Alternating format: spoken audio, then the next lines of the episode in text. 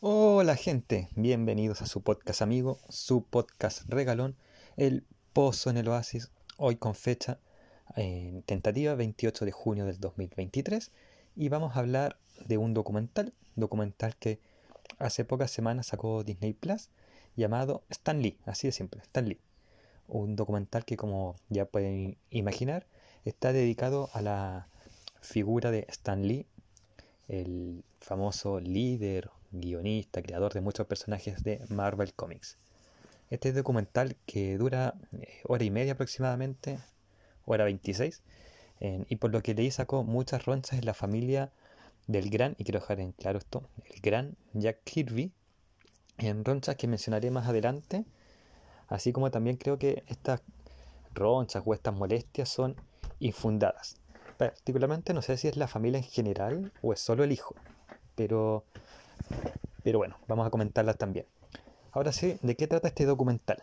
Y la verdad es que más que un documental biográfico, como muchos podrían pensar, como yo también pensé, es una autobiografía, ya que son relatos del mismo Stan Lee y de su vida en la cabeza de Marvel Comics, de su vida personal, su vida laboral, y a través de los años. Todo esto mientras vemos viejos archivos de prensa, vemos fotos en algunos videos recolectados de antaño.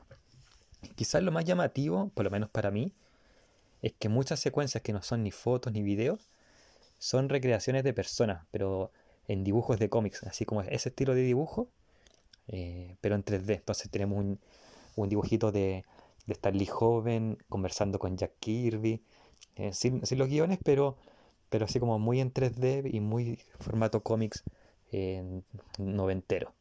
Entonces, al menos a mí eso es lo que más me llamó la atención de esta singular autobiografía. Porque eso es lo que es en realidad una autobiografía. Entonces, quizá durante el capítulo lo trate de autobiografía, documental, etc. Eh, bueno, entonces se centra entonces en relación, la relación de Stan con su esposa, la creación de varios personajes, entre ellos el gran Iron Man, mi personaje favorito, y qué significaron para Stan Lee o cómo los creó haciendo también más hincapié en los tres personajes que son más ligados a Stan Lee, como Hulk, los Cuatro Fantásticos, Spider-Man, se menciona todo, el Capitán América y Iron Man, pero esos tres últimos están como más secundarios, como que le da más realce a Spider-Man que para el mismo Stan Lee es su gran creación, después los Cuatro Fantásticos y después Hulk y después los demás. Obviamente también acá entre paréntesis el Capitán América está en una gran palestra porque es como el gran primer personaje que se creó. Se creó de hecho en la Primera Guerra Mundial, los otros son creados en la Guerra Fría. En dicho eso, quiero hacer otro paréntesis que es cuando se menciona a Spider-Man, que es como el personaje central de Stan Lee, porque Stan Lee, si uno escucha varias entrevistas de cómo Stan Lee creó a Spider-Man, generalmente podemos rescatar dos tres versiones cuando habla de la creación de este personaje. Y en el documental escogen la que menos me gusta. es como, ah, qué lata. La que menos me gusta es la que escogieron. Aunque también mencionar que si bien son tres versiones distintas, hay que ser justo. Siempre hay algo en común, que es como el jefe editorial de Marvel de 1962, que no era Stan Lee, no le tenía fe al personaje hasta que vio que era un éxito y le dice como a Stan Lee, ¿Te acuerdas de este Spider-Man que a nosotros dos tanto nos gustaba? Que eso es lo que tienen en común estas tres versiones. Y eso es el documental. Ahora vendría mi opinión. Pero antes quiero, como mencioné, esta polémica que mencioné al principio. Esta polémica en que creó la familia de Jack Kirby, específicamente el hijo. Creo que de hecho es el único que habla de la polémica. Y creo que es infundada por el siguiente motivo. El hijo de Jack Kirby, eh, o la familia de Jack Kirby, alega que solamente se cuenta la versión de Stan Lee, omitiendo otras versiones, la de, Stan la de Jack Kirby, la de Steve Lee, eh, Dipko, perdón, y que no se les consultó nada a ellos como familia de Jack Kirby. Eh, alega que las cosas fueron de otra manera, y que Stan Lee no es tan héroe como lo pone el documental. Tiene algunos rasgos de villano y cosas por el estilo.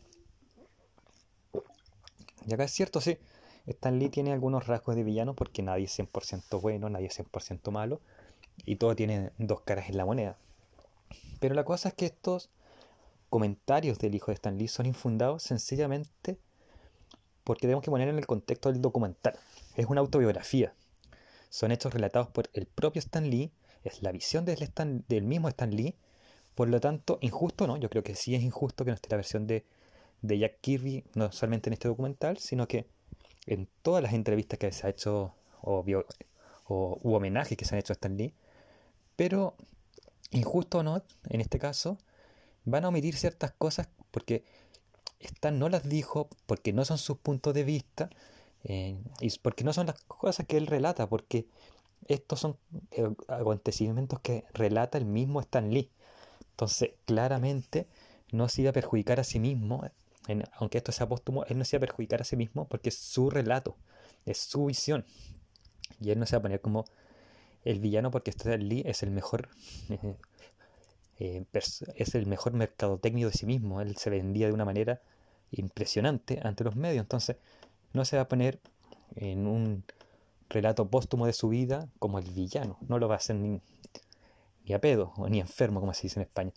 Eh, por otro lado, si esto no hubiese sido una autobiografía y fuese una biografía en homenaje, porque se llama Stan Lee en el documental, entonces obviamente es un homenaje, menos hubieran puesto a Stan Lee como villano, porque es un homenaje es algo dedicado a Stan Lee, es algo a la memoria de este, de este hombre que nos sacó a todos muchas sonrisas, al igual que Jack Kirby y Steve Ditko. Y acá hago un paréntesis.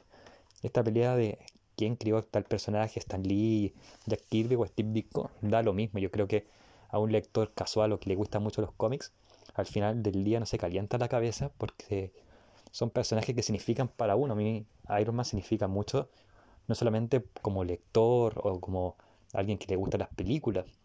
Hay un trasfondo para mí psicológico que me hace enganchar con el personaje. O lo mismo con Jessica Jones, que no se menciona acá ni a pedo, pero en fin. Además también, si somos justos con el documental o autobiografía, no ponen a Stan Lee como un santo y a Stan Lee no se pone como un santo. De hecho, hay muchas secuencias que él mismo se critica muy duramente. Y además hay una disputa pública radial entre Stan Lee y Jack Kirby en que el es que, en que el último, Jack Kirby, es el que sale mejor parado en esta discusión. Entonces, no es tanto como alega el hijo que Jack Kirby, perdón, que Stan Lee se pone como un santo, porque de nuevo, Stan Lee se autocritica mucho y está esta, esta disputa pública que Jack Kirby es el que sale como mejor parado.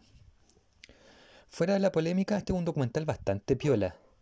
Es autobiográfico y ese es un plus, porque vemos la vida de Stan Lee por el propio Stan Lee, por sus propios ojos. Y eso es simpático, al igual que estas caricaturas de 3D que les mencioné hace unos momentos. Pero no hay nada nuevo en este documental, es solo un documental simpático. Es para pasar el rato si no hay nada mejor que hacer en media hora. O sea, perdón, en hora y media. hay muchas entrevistas biográficas que se le hicieron a Stan Lee, muchos de documentales que se le hicieron a Stan Lee en vida, que son mejores que este documental para ser honestos. O son, son igual o mejores para ser más honesto. En lo personal me hubiese gustado ver más el detrás de cámara, sus cameos, o qué significó para gente de a pie el legado de Stan Lee. Pero eso solamente dedicaron 5 minutos de hora y media de documentales. Entonces, me parece que es muy poco, no, es, no hay nada nuevo en este documental, más allá de la visión de Stan Lee en hora y media, pero nada nuevo, nada nuevo. Entonces, yo lo, recomiendo, sí lo recomiendo porque estoy hablando de este. Es un buen documental, una buena autobiografía, pero te va a dar la sensación de que faltó algo. Faltó, no sé, algo nuevo. Yo he visto varias entrevistas de Tan Lee que mencionan exactamente lo mismo que acá. Entonces, oye, me falta algo, me falta, eh, no sé, me, me queda un gusto poco. No es malo, pero podría ser mil veces mejor. Y ese es el capítulo de hoy, amigos. Espero que les haya gustado.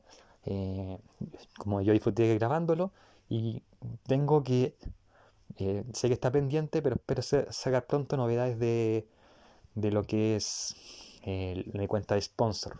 Así que ahí atentos también a las informaciones de El Pozo en el Oasis. Nos escuchamos en otra ocasión y que tengan buena mitad de semana. Esta semana fue cortita porque el lunes fue feriado. Saludos y hasta la próxima. Como ustedes saben, el Post en el Oasis tiene algunas pymes que les gusta eh, ayudar, como por ejemplo Trade Games, la mejor tienda de Funcos. Ahí accede a su catálogo online y ve qué productos, Funcos y otras cosas tiene que ofrecer.